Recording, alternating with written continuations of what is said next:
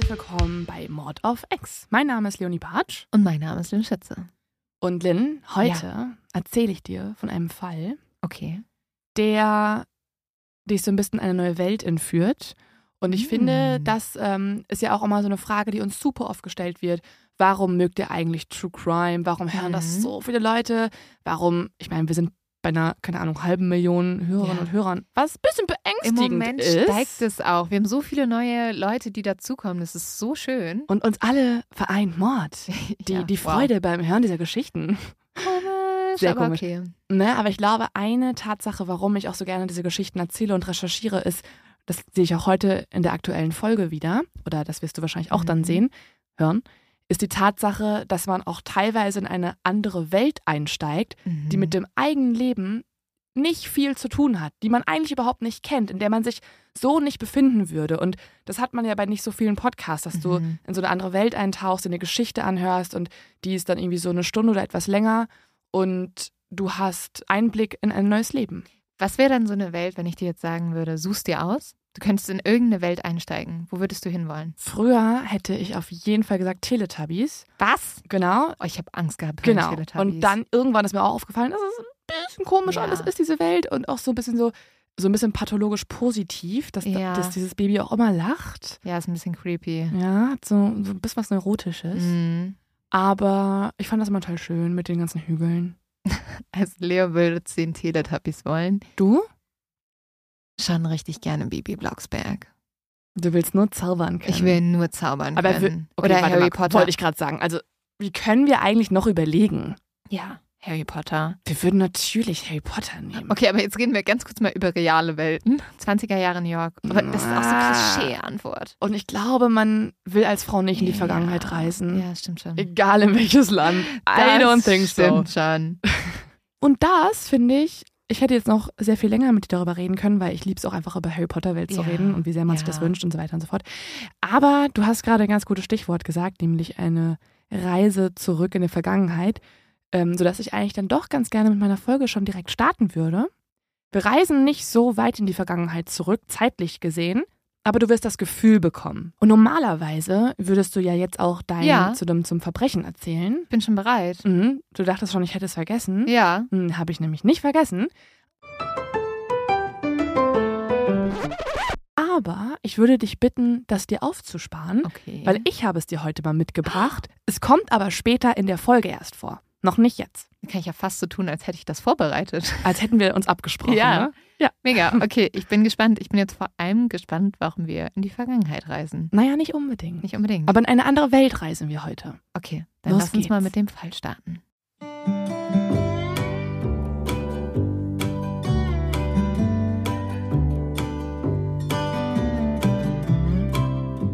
Nach einem heftigen Sturm in Apple Creek, Ohio, lichten sich langsam wieder die Wolken und die Sonne geht auf.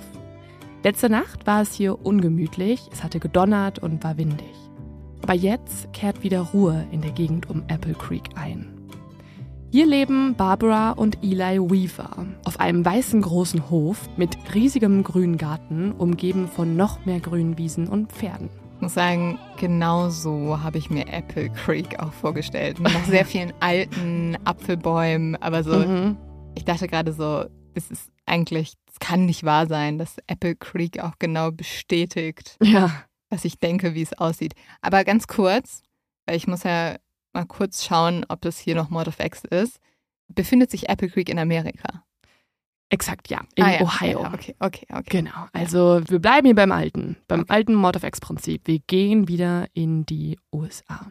Bevor es jetzt gleich mit der Folge losgeht, hier eine kurze Werbeunterbrechung und auch ein Dankeschön. In diesem Fall an Bookbeat, dass wir diese Recherche überhaupt finanzieren können und das uns ermöglicht wird. Mit Bookbeat könnt ihr über 900.000 Hörbücher und E-Books auf eurem Smartphone und Tablet hören und lesen.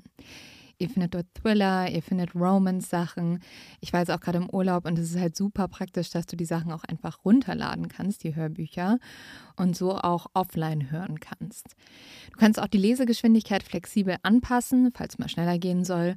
Und mit dem Schlaftimer verpasst du keine spannende Minute. Und wir empfehlen euch an dieser Stelle ein Buch, das auch gut zur Folge passt, falls ihr euch mit dem Thema, um das es auch gleich unter anderem gehen wird, noch genauer auseinandersetzen wollt. Dann gibt es auf Bookbeat ein Buch namens Verschwörungsmythen von Michael Blume mit dem Untertitel Woher sie kommen, was sie anrichten und wie wir ihnen begegnen können.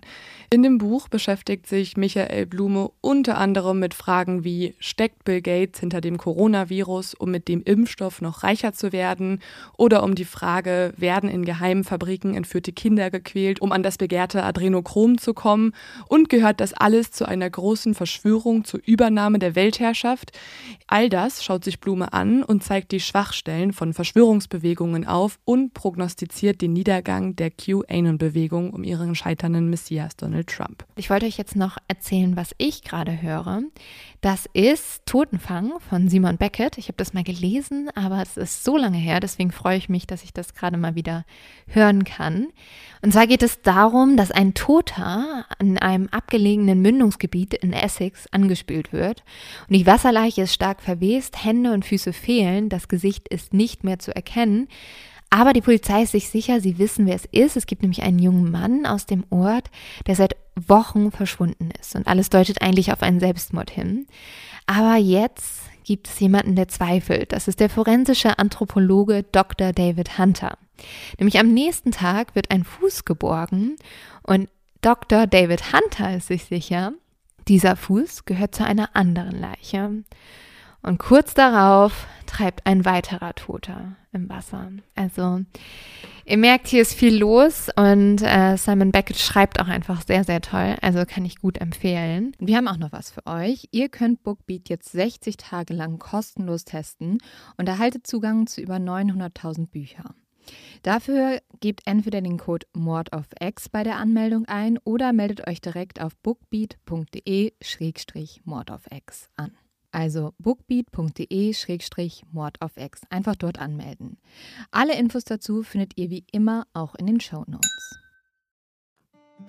Barbara Weaver ist 30 Jahre alt, hat bereits aber schon fünf Kinder, um die sie sich Vollzeit kümmert. Eli, ihr Mann, ist 29 und hält sich währenddessen viel in der Natur auf. Er geht jagen, fischen und besitzt ein eigenes Geschäft, wo er wiederum Zubehör fürs Jagen und Fischen verkauft. Also es dreht sich sehr viel ums Jagen und Fischen in seinem Leben. Eli mag es, Zitat, typisch männlich zu sein und für seine Familie zu sorgen.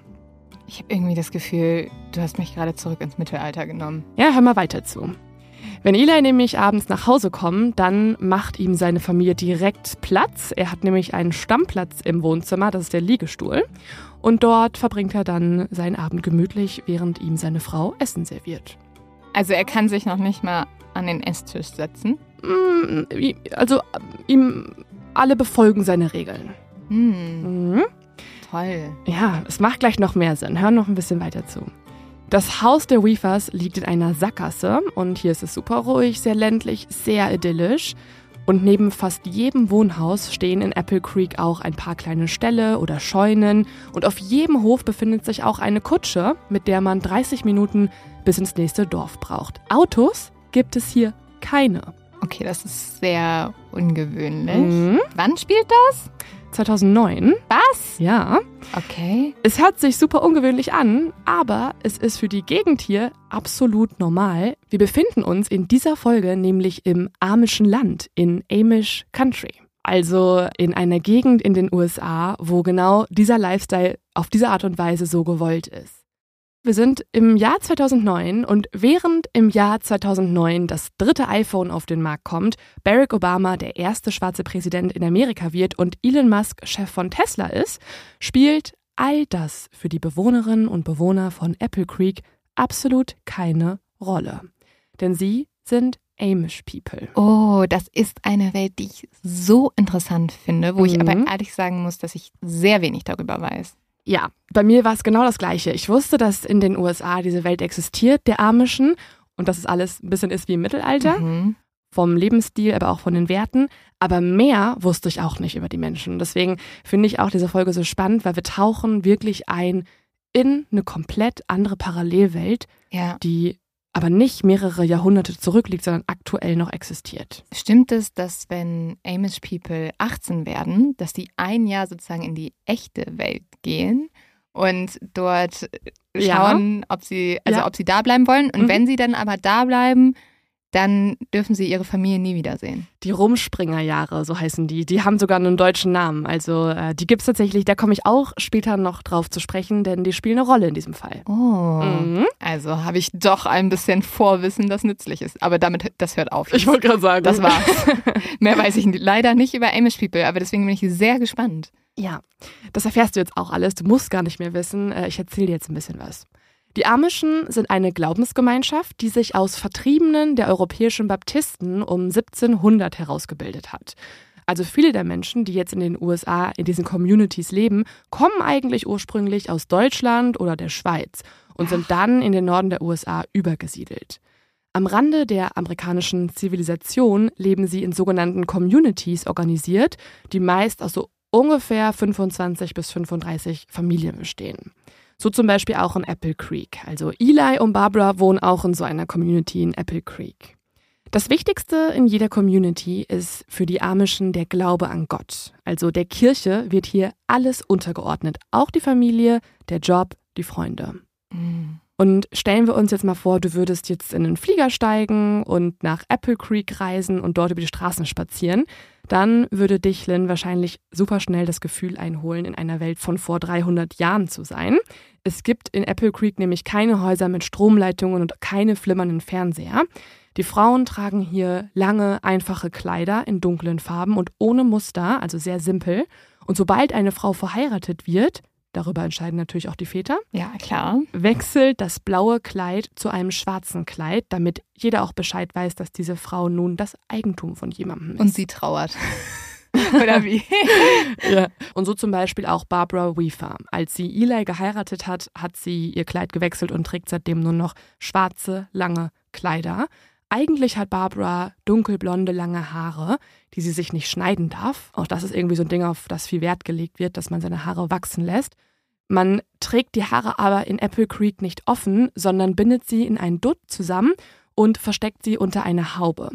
Und sobald eine Frau geheiratet hat, wechselt die schwarze Haube zu einer weißen Haube. Oh, ich bin da immer in so einem inneren Konflikt. Ne? Manchmal denke ich dann so, oh, eigentlich wäre das ja voll schön, so ohne. Was genau? Ja, pass auf. so ohne jetzt irgendwie Handys, Fernseher, mhm. Technik mhm. zu leben und einfach einen Garten zu haben, wo man sein eigenes Gemüse anpflanzt, einfach nur mit Kutschen rumzufahren und so. In so einer Selbstversorgergemeinschaft. Ja, das ne? ist, ich glaube, man romantisiert das so und ist Total. so, oh, mega schön, fände ich toll. Voll. Und dann höre ich sowas und denke so, ach so, ja, also Feminismus wird dann auch mal so gleich irgendwie 500 Jahre zurückgesetzt. Genauso verbannt wie der Fernseher. Genau. Nicht erlaubt. Gibt's nicht. Nein. Und dann merke ich sehr schnell, dass ich da nicht gerne wohnen würde. Wenn du jetzt schon dieses Gefühl bekommst, dann wird diese Folge dieses Gefühl auch nur noch unterstreichen. Vielleicht gibt es ja auch amische Gesellschaften, wo das nicht so ist. Ja, also es gibt äh, Unterschiede. Also das, was ich gerade erzähle in Apple Creek, ist schon das Extrem. Okay. Ähm, das ist die alte Ordnung, so nennt man das, the old order. Und das äh, sind Werte, die von eher erzkonservativen Menschen so umgesetzt werden. Ja, Aber insgesamt äh, versuchen sich schon alle dran zu halten. Männer tragen zum Beispiel traditionelle Schwarz-Weiß-Kombinationen oder Hemden. Knöpfe, Reißverschlüsse und Gürtel sind verboten. Verheiratete Männer tragen, wie zum Beispiel auch Eli, Barbaras Mann, meistens äh, Bärte um zu symbolisieren, dass sie nun geheiratet haben. Okay. Ja. Und ähm, was auch wichtig ist, das sind alles Kleidungsstücke, die selbst gemacht werden. Also Kleidung von der Stange aus einem Geschäft ist auch eher verboten. Das finde ich wiederum ganz cool. Ja. In den Vorgärten der Häuser wird in Apple Creek Wäsche gewaschen und getrocknet und auf den Straßen fahren statt Autos Pferdekutschen. Die sogenannte Ordnung, die ist auch wirklich ein deutsches Wort dort, bestimmt, was erlaubt ist und was nicht. Oh, ich denke auch mal schon, wenn, also wenn zu viel deutsche Wörter genutzt mhm. werden, dann muss ich direkt an Kolumnia Dignidad denken. Ja, ich frage mich eher, warum so Aussteiger-Communities ja. immer eher sowas super Konservatives haben. Warum gibt es nicht mal so eine coole hippie-deutsche Aussteiger-Community? Warum sind das direkt immer so, Frauen sind nichts wert bei uns? Ja, genau, das ist immer so, darum geht's. Ja. Und dann denke ich auch immer so, ja, wir haben halt nicht so die coolste Vergangenheit. Und wenn man mhm. so mit so traditionellen Werten auch noch arbeitet, wo die Ordnung wo existiert. alles Ordnung, genau Ordnung. Ordnung ist kein Wort, mit dem wir Deutschen positiv verbunden werden. Mhm. Genauso mit irgendwie Familienbild und so. Das sind so alles so Sachen so. Wir versuchen Mhm. gerade uns moderner und offener zu zeigen und dann weiß ich, also, Also modern und offen ist in Apple Creek was sehr Schlechtes. Also Ja. auch Menschen, die sehr offen sind, sehr viel reden, sehr extrovertiert sind, sind vielen Amischen eher suspekt, weil die müssen ja angeben, die haben irgendwas zu verbergen.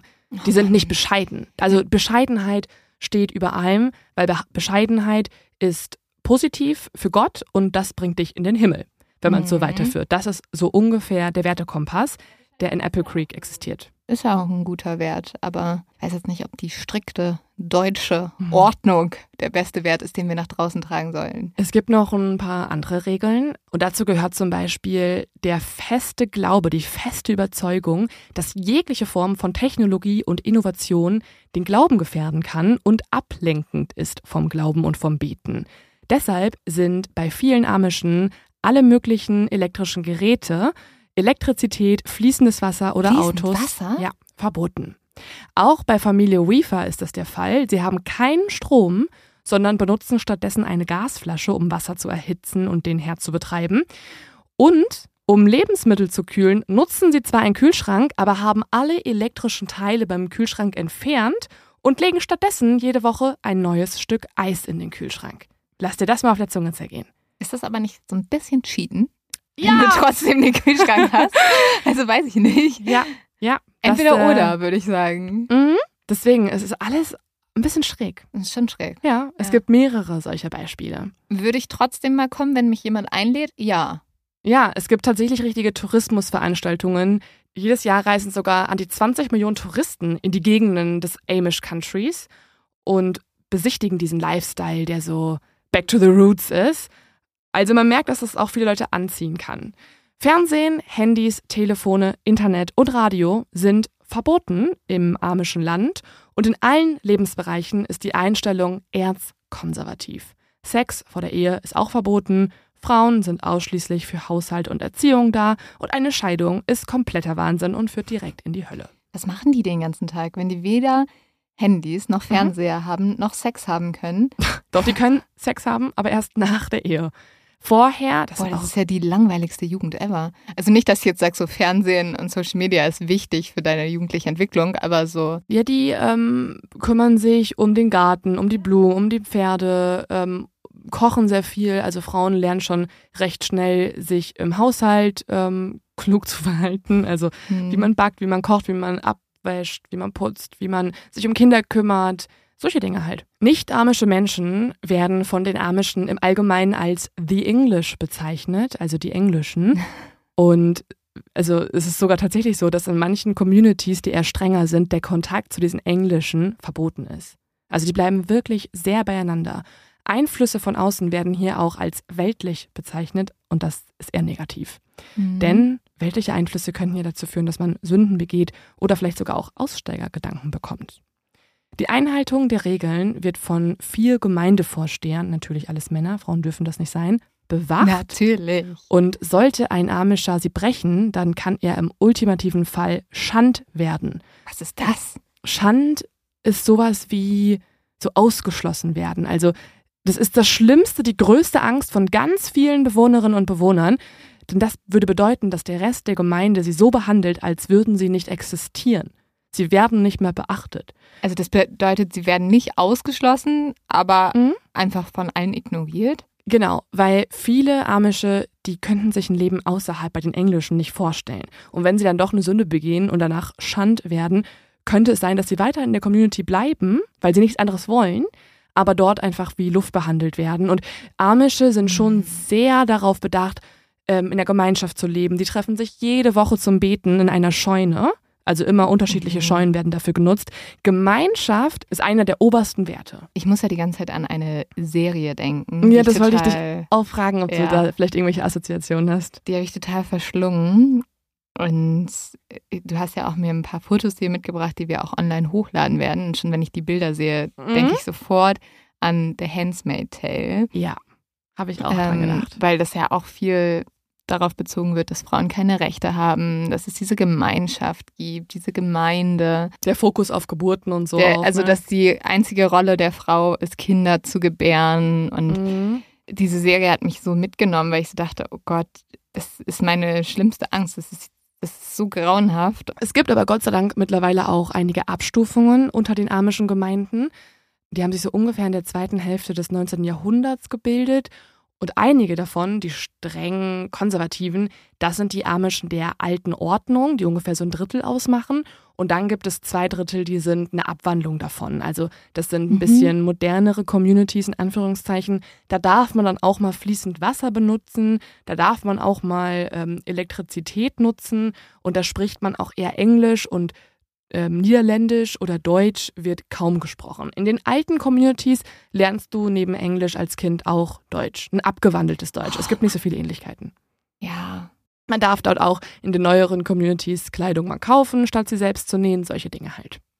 Aber heute sind wir in einer der Gemeinden, die noch die alte Ordnung haben. Also hier herrscht the old order.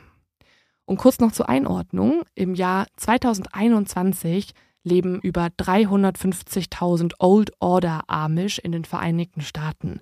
Und es ist auch eine Bevölkerungsgruppe, die unglaublich schnell wächst, schneller als andere Gruppen. Kannst du dir wahrscheinlich vorstellen, warum, ne? Ja, also ich würde jetzt mal vermuten, dass es nicht daran liegt, dass so viele Leute sich den anschließen, sondern eher, dass die sehr viele Kinder kriegen, weil es keine Verhütung gibt. Und über die Welt der Amischen habe ich auch mit unserer ProSieben-Kollegin Claire Oelkers gesprochen, die Reporterin bei Galileo ist und vor ein paar Wochen dort zu Besuch war für eine längere Zeit. Und mit der habe ich darüber gesprochen, was sie erlebt hat. Und ich fand es auch vor allem spannend, das mal aus einer persönlichen Perspektive zu hören, weil sonst liest man darüber ja auch nur viel. Und deswegen finde ich es umso spannender, das aus erster Hand jetzt hören zu können.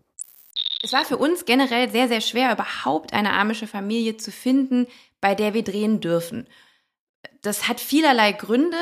Am Endeffekt durften wir ja zu den Millers und ich habe drei Tage mit den Millers in Ohio auf ihrer Milchfarm mitleben, mitarbeiten dürfen. Und das war auch nur möglich, weil die Millers eine amische Familie der neuen Ordnung sind. Die sind liberaler. Bei der alten Order darf man ja zum Beispiel, sind Fotos verboten, weil das ist eitel und so weiter. Das heißt, wir mussten erstmal eine Familie finden, wo wir überhaupt auch mit Kameras auftauchen durften. Und der Plan war dann eben auch, dass ich da richtig übernachte. Ich hatte ein kleines Zimmerchen. Ich bin mit denen aufgestanden morgens. Ich habe beim Melken geholfen und ich habe deren Leben einfach mitgelebt. Und es war eine sehr, sehr, sehr herzliche Familie. Das hatte ich nie gedacht. Also ich bin dahin und die haben mich halt wirklich mit offenen Armen empfangen. Und das Erste, was ich gefragt habe, war, gibt es Regeln? Wie kann ich mich respektvoll und verhalten? Ich hatte immer die ganze Zeit Angst, ich, dass ich in irgendwelche Fettnäpfchen trete im Vorhinein. Aber die haben gesagt, nein, sei einfach du selbst. Ähm, und das wirst du schon, du wirst die Temperatur unserer Familie auch relativ schnell miterleben. Aber wir haben jetzt hier erstmal kein striktes Regelwerk. Und da war ich ehrlich gesagt total überrascht. Hattest du das Gefühl, das Regelwerk existiert für dich nicht oder konnten sich alle in der Familie recht frei verhalten? Ich hatte das Gefühl, dass das Regelwerk erstmal für mich nicht existiert, dass man aber schon dann hier und da zu spüren bekommt, wenn man Dinge tut oder sagt, die eigentlich nicht unbedingt angebracht sind. Hast du da ein paar Beispiele? Man sollte zum Beispiel halt gucken, dass man nicht, oh mein Gott, oder sowas sagt. Und wenn das so passiert ist, und ich glaube, mir ist das ein oder zweimal doch mal rausgerutscht, dann merkt man auf jeden Fall, dass so die Temperatur im Raum mal ganz kurz so 10 Grad sinkt und dann wieder steigt. Ich hatte auch das Gefühl, dass gerade die weiblichen Familienmitglieder sich sehr daran halten, was der Familienvater sagt und tut. Also das, was der, was der Mann sagt, später dann eben auch dann der eigene Ehemann sagt, das gilt dann erstmal. Und dem hat man sich unterzuordnen. Ich hatte aber auch das Gefühl, dass die amischen Frauen ähm, das gut finden. Also sowohl jung, junge Frauen, die sagen, die Art und Weise, wie gedatet wird, ist ja zum Beispiel auch eine sehr spezielle und das wird auch eben von dem, von dem Vater kontrolliert. Also wenn, wenn du als Junge dann halt die Tochter daten willst, dann musst du erst den Vater fragen und der gibt sein Okay. Und die Art und Weise, wie man datet, ist auch sehr speziell. Da gibt es einen speziellen Raum für. Ähm, natürlich ist man nicht körperlich miteinander und so weiter. Aber das ist alles, braucht es immer die, die, das Approval vom Vater. Und das finden die aber gut, weil sie auch sagen, das ist viel sicherer. Oder mein Vater weiß Dinge über Männer, die weiß ich halt nicht. Und ja, das ist für, für mich total undenkbar, wenn ich überlege, dass mein Vater sich da irgendwie involviert. So. Ähm, und da gab es eben Momente, wo ich das fast ein bisschen auch gut fand, dass der, dass, dass der Lloyd in dem Fall, der Familienvater, da auch ein bisschen, naja, so eine Kontrolle drüber hat. Aber es gab auch Dinge, wo ich das nicht mehr cool fand. Wo fandest du es nicht mehr cool? Es gab Situationen, wo wir mit allen am Tisch saßen und ich Dinge gefragt habe, wie mich hat sehr interessiert, ob es stimmt, dass die Amischen zum Beispiel nicht wählen gehen. Und solche Gespräche durfte ich tatsächlich nur mit dem Familienvater führen und der hatte dann immer die Antworten dafür. Und das hat mich manchmal ein bisschen gestört, weil ich meine, ich möchte ja dann auch irgendwie wissen, wie, wie die Frauen in der Familie darüber denken. Und da hatte ich aber das Gefühl, solche Dinge darf ich dann nur mit dem Familienvater besprechen. Und die Antwort war übrigens immer, nein, wir gehen zum Beispiel nicht wählen, weil so, das ist Gottes Plan, dass in dem Fall jetzt Biden Präsident wurde und wir möchten uns da, wir, wir können uns da auch gar nicht einmischen, weil das ist alles Gottes Plan. Du hast ja auch einen Aussteiger getroffen. Ich habe Eddie getroffen in Minnesota und der ist ausgestiegen mit 17 und der ist wiederum bei den Old Order Amish gibt es noch mal welche, die dann noch mal konservativer sind ähm, als die Old Order und sich deswegen gespalten haben. Und das sind die schwarzen Trooper Amish. Und einer ähm, heißt doch Eddie Schwarzen Trooper. Und er ist, glaube ich, hat, glaube ich, vier Geschwister und hat eben eigentlich wirklich so wie 1850 gelebt. Also Boah. so Dinge wie da gab es halt nur ein Plumpsklo. Es gab keine Elektrizität bei sein, in seinem Haus. Der ähm, durfte sich nur einmal im Monat die Zähne putzen. Boah. Mit, und wenn, dann auch nur mit Backpulver. Was? Und genau, was schädlich Da gab's ja, genau. Da gab's, der hatte auch gemachte Zähne übrigens. Ah, krass. ähm, da gab es ganz strenge Regeln auch bei denen, wie zum Beispiel absurd, wie breit der Bund am Arm von so einem Hemd sein darf und so. Und wenn da irgendwie nur fünf Millimeter das irgendwie daneben liegt, dann wäre das halt für seine Mutter vor allen Dingen wirklich schon Weltuntergang gewesen. Boah. Ich war ja mal davon ausgegangen, dass die amischen Pazifisten sind, dass die jegliche Form von Gewalt ablehnen. Aber Eddie hat erzählt, dass er sehr, sehr viel physische Gewalt als Kind erlebt hat. Das waren Methoden nicht nur innerhalb der Familie, sondern eben auch in der Schule. Also er wurde auch von seinem Lehrer, von seiner Lehrerin, wenn er nicht brav war, was ja auch bei denen nochmal eine ganz andere Vorstellung ist, der, der wurde dann verprügelt. Wir sind in sein Schulhaus eingebrochen, muss man leider auch sagen. Und er hat uns den Stock gezeigt, mit dem er als Kind quasi ähm, belehrt wurde. Und ich habe ihn dann auch gefragt, ob die physische Gewalt, die er erfahren hat, der Grund war, warum er aussteigen wollte. Der ist ja schon sehr, sehr früh weggelaufen mit 17. Und er hat dann gesagt, nee, er wollte einfach mal eine Toilette mit äh, benutzen, wo er, wo er abziehen kann. Er wollte irgendwie Elektrizität mal haben und so weiter. Also weiß nicht, das ist wahrscheinlich auch eine Art und Weise, wie er das irgendwie, wie mhm. er damit psychisch irgendwie auch dealt. Mhm. Aber ähm, ja, das war sehr, sehr, sehr schockierend. Also gerade bei den, bei den Old Order, da wenn man da Geschichten erzählt bekommt, dann hat das schon ihm sehr viel auch von Dingen, die man kennt von, von Sekten. Auch, dass zum Beispiel Aussteigen schwer ist. Er musste das ja auch haarklein planen. Er ist mitten in der Nacht im Winter, ist er abgehauen und ähm, erzählt auch, wie er so ganz leise rausschleichen musste, weil die Mutter stand immer kerzengerade im Bett, wenn sie halt irgendwie ein kleines Geräusch schon gehört hat. Also oh. das war wirklich so eine Strenge, die er seiner Mutter eben auch so angedichtet hat. Das kann man sich gar nicht vorstellen. Und ähm, das war sehr schockierend und als ich das gehört habe, habe ich auch zu 100 Prozent verstanden, warum ihn Leute gerade in den, in den strengen ähm, Gemeinschaften, dass die da auch teilweise eben raus wollen. Also vielen Dank nochmal an diesen Erfahrungsbericht und jede Gemeinde ist also ein bisschen unterschiedlich. Manche sind sehr konservativ, manche sind etwas moderner. Und tatsächlich ist auch jede Gemeinde hier recht frei in den Regeln. Also teilweise können die Gemeindevorsteher auch Ausnahmen erlauben. So ist es zum Beispiel auch in Apple Creek. Dort gibt es eine Taxifahrerin, die die Bewohnerinnen und Bewohner an Orte bringt, wo die Kutsche nicht mehr hinkommt.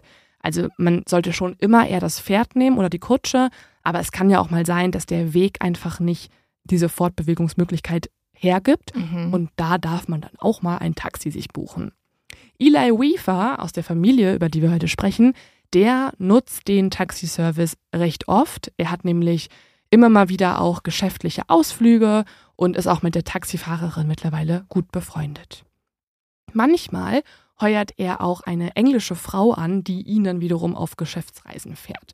Also du siehst, die müssen tatsächlich Leute wirklich buchen als Dienstleistungen, um irgendwo hinzukommen. Aber was hat er denn für eine wichtige Geschäftsreise? Ich dachte, er baut irgendwie Acker an und. Ja, sowas. er hat öfter mal Termine, wo er auch so salesmäßig Dinge verkauft, Werkzeuge verkauft und so Mhm. oder Dinge einkauft, Import, Export, you know. Okay. Es kommen einfach auch obligatorisch ein paar Dinge rein Ja. als Geschäftsinhaber. Die verdienen ja auch schon Geld dadurch, dass sie auch die Sachen, die sie anbauen, nach draußen verkaufen. Oder die sie herstellen. Außerdem gibt es auch noch ein paar Telefone in der Community in Apple Creek, die dann für Notfälle verwendet werden können. Da gibt es immer mal wieder ein Haus, wo ein Telefon existiert und dann kommen die Nachbarn halt rüber, wenn sie irgendwas haben.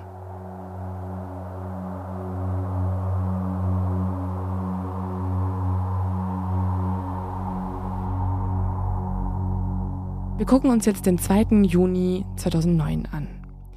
An diesem Morgen ist Eli Weaver bereits nicht mehr im Haus. Er ist einen Tag zuvor auf einen Angeltrip mit Freunden aufgebrochen. Gegen 8 Uhr morgens macht sich jetzt Tochter Susie Sorgen. Normalerweise ist ihre Mama Barbara immer viel früher auf. Sie putzt dann schon irgendwas oder sitzt in der Küche am Tisch und schreibt in ihr Tagebuch. Das macht sie so gut wie jeden Tag und das ist eine Leidenschaft von ihr, einfach Dinge aufzuschreiben. Aber heute ist es um 8 Uhr noch ziemlich still. Susie ist die älteste Tochter der Familie Weaver und sie steht jetzt auf und beginnt den jüngeren Kindern zu helfen. Eine Rolle, die sie gerne übernimmt und von der sie auch gelernt hat, sie zu übernehmen und sich schon im jungen Alter um die Geschwister zu kümmern. Aber als dann eine ihrer jüngeren Schwestern Frühstück einfordert und ein bisschen quengelig wird und die andere anfängt zu weinen, ist es irgendwann zu viel für Susie, um sich da alleine drum zu kümmern. Sie will jetzt Barbara wecken gehen, um ihre Mutter aufzufordern, ihnen zu helfen, als sie plötzlich Schreie hört. Ihre kleine Schwester schreit und schluchzt und die Geräusche kommen aus Mutter Barbaras Schlafzimmer. Als Susie die Zimmertür aufstößt, weiß sie, dass irgendwas nicht stimmt. Ihre Geschwister klammern sich an die Bettdecke von ihrer Mama. Sie rufen ihr zu, sie solle aufwachen und zerren an ihr, aber die Mutter liegt einfach nur reglos auf dem Bett. Eins der Kinder versucht, ihre Augen zu öffnen, aber sie blicken ins Leere. Und Barbaras Lippen haben eine seltsame Färbung. Jemand von ihnen zieht dann die Bettdecke zurück und plötzlich enthüllt sich ein hässliches Loch in der Brust der Mutter. Barbara Weaver liegt einfach still da und ihr Bettzeug ist mit roten Flecken übersät. Ist sie erschossen worden? Ja, so sieht es zumindest erstmal aus. Kurze Zeit später geht jetzt dieser Notruf bei der Polizeizentrale ein. 911, do you have an emergency? Yes, we do. At what address? Person not responding. Okay, do you know if the person's breathing? No. Okay, you mean you don't know or they're not breathing? I don't think she's breathing. Erstmal ja total ungewöhnlich. Also die Person am Telefon ist ja total ruhig. Mhm. Wir kennen ja das sonst eher aus Notrufen, dass die Menschen sehr panisch sind. Und das passiert hier ja gar nicht. Ja, man sagt den Amischen aber auch nach, dass sie immer sehr zurückhaltend sind. Also so viele Emotionen kennt man auch gar nicht von ihnen. Und gut, aber da ist gerade halt die Mhm. Mutter gestorben, ne? ja, und man weiß auch noch nicht, wer angerufen hat. Was man nur gehört hat, ist, dass ähm, gefragt wird, okay, wissen Sie, ob die Person noch atmet? Und die Person am Telefon antwortet, nein, ich denke nicht, dass sie noch atmet. Kurz darauf sind Polizei und Sanitäter auf dem Weg. Sie rasen jetzt durch die hügelige grüne Landschaft hin zur Sackgasse, in der das Haus der Weavers steht. Als der Sanitäter Philip Chubb in dem altertümlichen urigen Haus ankommt, stehen bereits die Nachbarn dort. Die Kinder sind nämlich zu ihnen herübergelaufen, da sie im Haus ja kein Telefon besitzen und deswegen hat eine Nachbarin angerufen. Als der Sanitäter zum Schlafzimmer der Weavers geschickt wird, wirkt erstmal alles ziemlich ruhig, als er dorthin geht. Bisschen so, als hätte es alles seine Ordnung und wäre alles ganz normal. Doch im Schlafzimmer angekommen, ändert sich das Bild komplett. Barbara Weaver liegt leblos in ihrem Bett. Sie hat keinen Puls, ihre Lippen sind blau angelaufen und in ihrem Nachthemd ist ein Loch. Beim genauen Hinsehen erkennt der Sanitäter, dass es ein Einschussloch ist. Barbaras Oberkörper und die weißen Laken sind blutgetränkt und in Philipp Chapps Kopf rasen jetzt die Gedanken. Ja klar, du hast natürlich Angst, dass der Täter sich dort noch irgendwo aufhält. Mhm. Und nirgendwo liegt auch die Waffe. Das heißt, Ja. der Täter ist inklusive Pistole anscheinend wieder weggerannt. Und jetzt sind dann nur die Kinder von Barbara und Eli. Eli ist auf dem Angeltrip und nur die Nachbarn nebenan sind die einzigen erwachsenen Personen, die sich gerade hier kümmern können. Das erklärt aber auch, warum der Notruf dann doch so nüchtern war, ne? wenn die Mhm. Nachbarn angerufen haben. Auch wenn das natürlich trotzdem traumatisch ist, aber ja. Die Sanitäter rücken dann ab, sie können nichts mehr machen, es ist bereits zu spät und jetzt wird die Leiche zur Gerichtsmedizin gebracht. In der Gerichtsmedizin kann man feststellen, dass Barbara am Schlafen war, als man ihr aus 10 Zentimetern Entfernung mit einer Schrotflinte in die Brust geschossen hat. Der Todeszeitpunkt wird zwischen 0 und 5 Uhr nachts bestimmt, mitten im Herzen des heftigen Sturms. In dieser Nacht ist anscheinend jemand ungesehen in das Haus der Weavers gekommen und hat Barbara erschossen, während es draußen donnerte und ihre Kinder friedlich in den Zimmern daneben schliefen. Wer würde so etwas tun? Die angerückten Ermittler, es sind nur Männer, deswegen muss ich hier gar nicht mehr gendern ab jetzt, durchsuchen sofort das Haus nach Hinweisen ab und können auch ziemlich schnell jetzt einen Raub ausschließen, denn es fehlt einfach nichts. Also jede Vase ist noch da, es gibt noch Bargeld, äh, nichts, das irgendeinen Wert hat, wurde genommen. Und der Ehemann ist jetzt immer noch auf diesem Fishing-Trip, also der ist immer noch beim Fischen. Genau. Und das ist jetzt auch ein Problem tatsächlich, weil normalerweise muss der ja sofort informiert werden. Erstmal Mhm. muss ihm die Nachricht überbracht werden und dann ist er auch der Hauptverdächtige. Klar, er ist der Ehemann. Aber ähm, es gibt ja ein Problem. Die Amischen haben ja keine Handys. Das heißt, man Ja, kann ihn gar nicht erreichen. Man weiß gar nicht, wie man Eli Bescheid sagen soll. Brieftaube schicken. Und ähm, das ist halt das Problem. Trotzdem spricht sich die Nachricht sehr schnell herum, im wahrsten Sinne des Wortes. Also sie spricht sich herum. Man schreibt sich die News nicht schnell per Telefon, sondern geht in Apple Creek jetzt höchstpersönlich herüber und berichtet den Nachbarn wiederum vom Mord an Barbara Weaver. Das stelle ich mir dann immer vor wie so eine runde stille Post und am Ende wird da was ganz anderes erzählt, als am Anfang irgendwie berichtet wurde. Eli hat auf sie geschossen. Er Ja. war auch im Haus. Ja, Ja, und man kann sich auch vorstellen, dass jetzt in der Gemeinde der absolute Wahnsinn los ist, denn das Ding ist, bei den Amischen gibt es diese Art von Verbrechen eigentlich nicht. Die sind sowas nicht gewohnt. Und darüber habe ich auch mit Andrew Hyde gesprochen, der als Anwalt schon mit vielen Leuten in der amischen Community gearbeitet hat. Und ähm, der wird später auch noch eine Rolle spielen. Also der ist Anwalt, er ist selber nicht Amischer, aber er ist Anwalt für viele Amische. Er sieht auch trotzdem ein bisschen aus wie ein Amischer. Er hat einen langen grauen Bart, aber es ist eher Zufall. Und er hat das Ganze eingeordnet. it's very unusual uh, to have an Amish woman shot and killed in her own bed is unheard of. Um, the Amish, in general, are a very peaceful um, Christian community. The fact that we're still talking about it years later, it really stood out for so many different reasons because it's very unusual. Ja, er hat ja gerade gesagt, dass das Ganze total ungewöhnlich ist. Also eine amische Frau wurde in ihrem Bett erschossen, weil die Amish sind im Allgemeinen eine sehr friedliche und christliche Gemeinschaft und die Tatsache, dass wir Jahre später darüber sprechen, ist aus vielen Gründen wirklich bemerkenswert. Und auch über Amischland hinaus wird über den Mord berichtet, dann zwar im Fernsehen.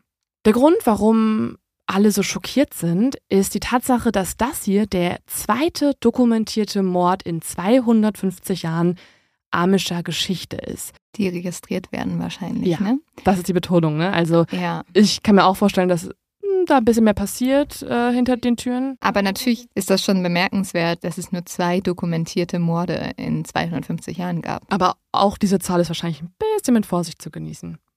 Na gut, aber da wird ja, du kannst ja nicht einfach Leute verschwinden lassen. Mhm. Also kannst du schon. Mhm. Aber Ja. das will ich jetzt mal nicht unterstellen. Ja. Mit der Trauer erreicht aber jetzt auch schnell Angst die Häuser von Apple Creek. Könnte es jemand von außen auf die Amischen abgesehen haben? Eigentlich haben sie keine Feinde bei den Englischen. Sie leben recht friedlich neben den englischen Menschen. Und außerdem ist es auch fast eher das Gegenteil. Die Amischen sind wie so eine Faszination für viele Englische. Vor allem seit Mitte der 80er der Film Der letzte Zeuge mit Oh. Harrison Ford in die Kinos kam. Den wollte ich schon ewig mal gucken. Ja, der spielt nämlich in einer amischen Gemeinde und ähm, romantisiert auch so ein bisschen die Vorstellung, eine amische Frau zu verführen. Okay. Ja. Vielleicht will ich ihn doch nicht mehr Ich glaube gucken. glaub nicht, dass du ihn schauen möchtest. Weil mir wurde der schon mal empfohlen. Ich gucke ihn mal. Okay. Und dann gibst du die Rezension der nächsten Folge mal ab. Mhm. Die Ermittler versuchen jetzt natürlich Barbaras Mann ausfindig zu machen. Und Nachbarn erzählen den Ermittlern, dass der See, an dem Eli oft mit seinen Freunden am Angeln ist, mehr als 90 Minuten entfernt liegt. Da Eli aber ja selbst kein Handy besitzt, müssen die Ermittler jetzt seine englischen Freunde irgendwie ausfindig machen und dann die wiederum anrufen. Und es klappt auch. Das Handy wird weitergereicht an Eli und jetzt spricht die Polizei erstmals mit Barbaras Ehemann. Sie erzählen ihm jetzt, was passiert ist, dass Barbara leblos aufgefunden wurde. Eli ist zwar geschockt, aber er reagiert auch nicht unfassbar emotional. Seine Freunde wollen ihn jetzt eigentlich direkt nach Hause bringen, damit er mit seinen Kindern zusammen sein kann, trauern kann. Aber die Polizisten des Wayne Country Sheriff Departments halten sich Gott sei Dank an das Einmaleins der Polizeiarbeit und holen ihn als Hauptverdächtigen, das ist ja immer erstmal der Ehemann, aufs Polizeirevier. Eli Weaver kommt jetzt aufs Revier. Er ist 29 Jahre alt und wirkt, wenn man ihn in anderem Kontext sehen würde, wie ein richtig stolzer Amischer.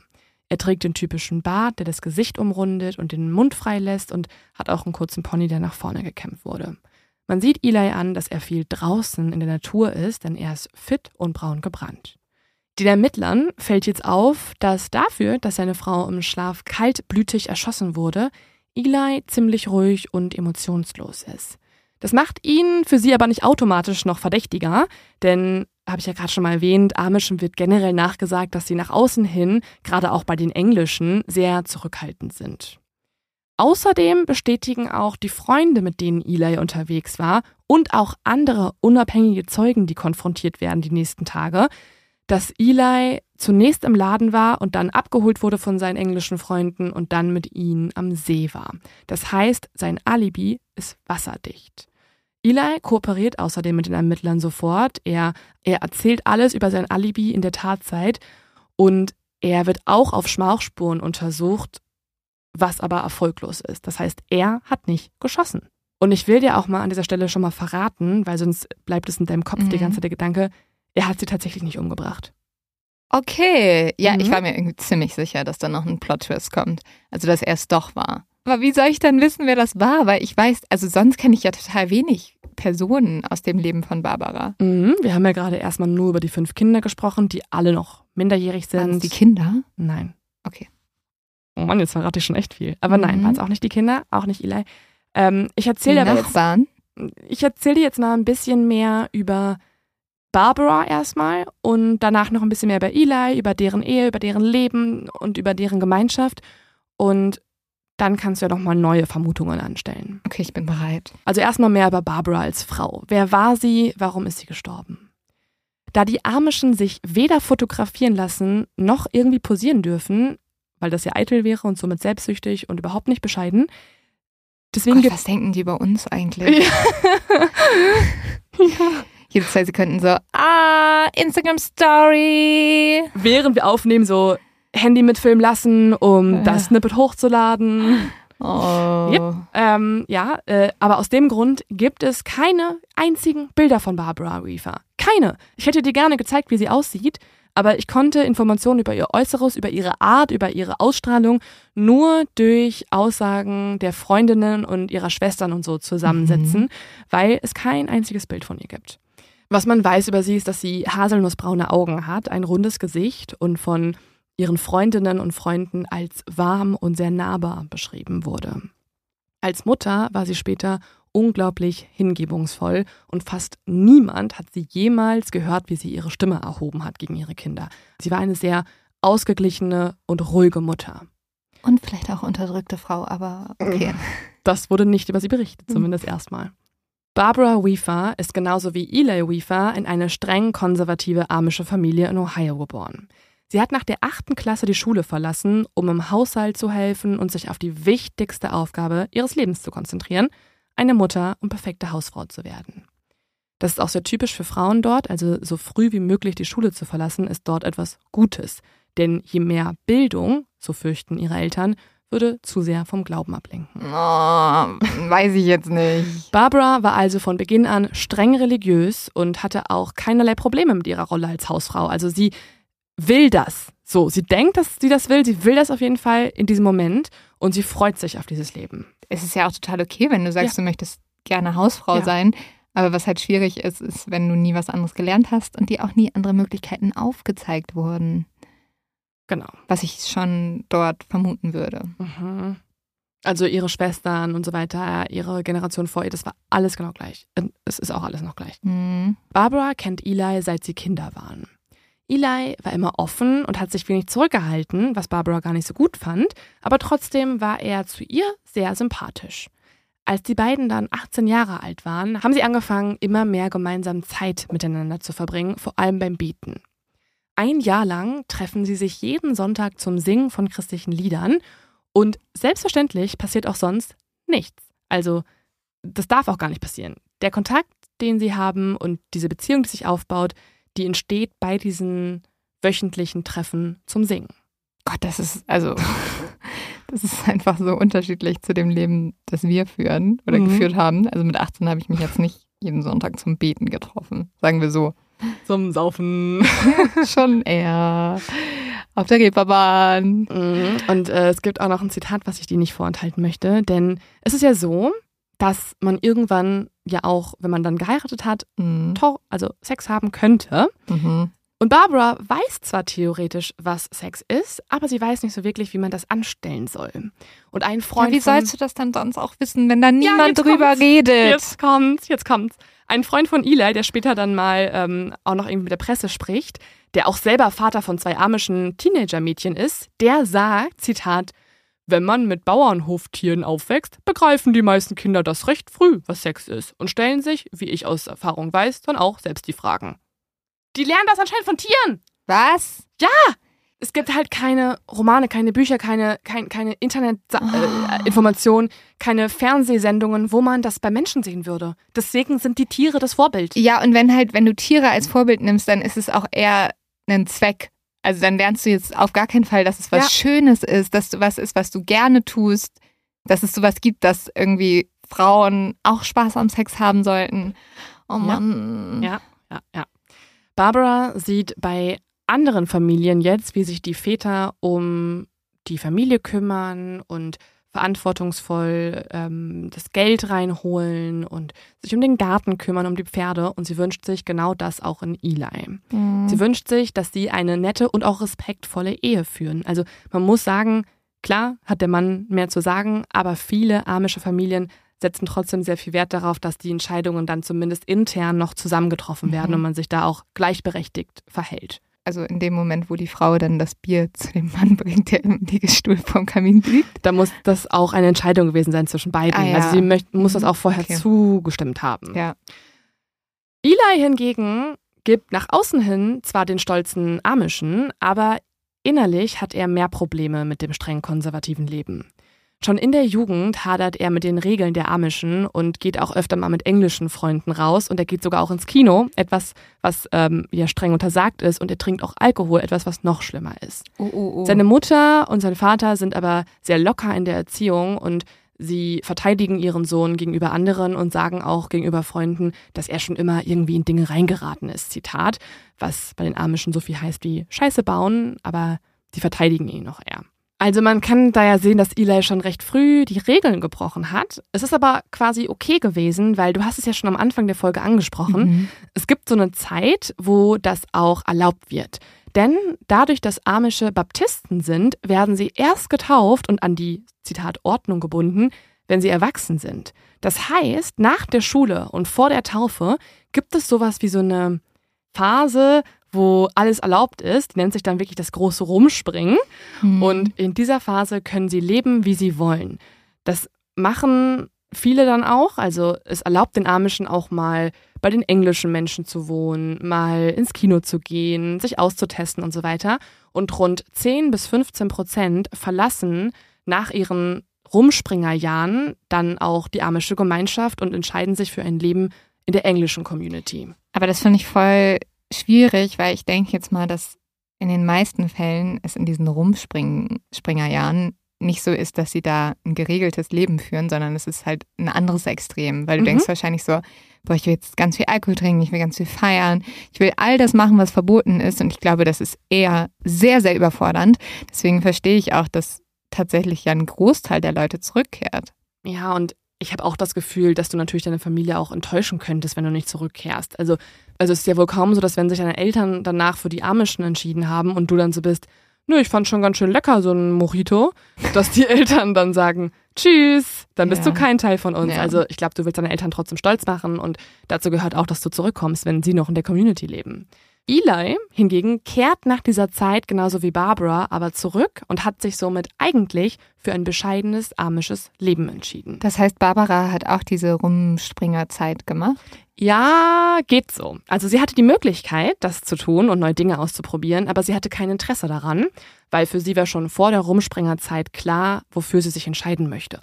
Und deswegen hat sie, während andere sich in der Welt der Englischen ausgetobt haben, allerhöchstens mal eine Pyjama-Party mit Freundinnen gefeiert. Sie hat Das mal eine darf Pizza man sonst nicht. Doch, das darf man schon. Aber das war so Okay. das Feierlichste. So. Sie hat keine Party in einem Club gefeiert, sondern eine Pyjama-Party mit Freundinnen, wo sie Pizza gegessen haben, Kuchen gebacken haben und äh, zusammen historische Liebesromane lesen.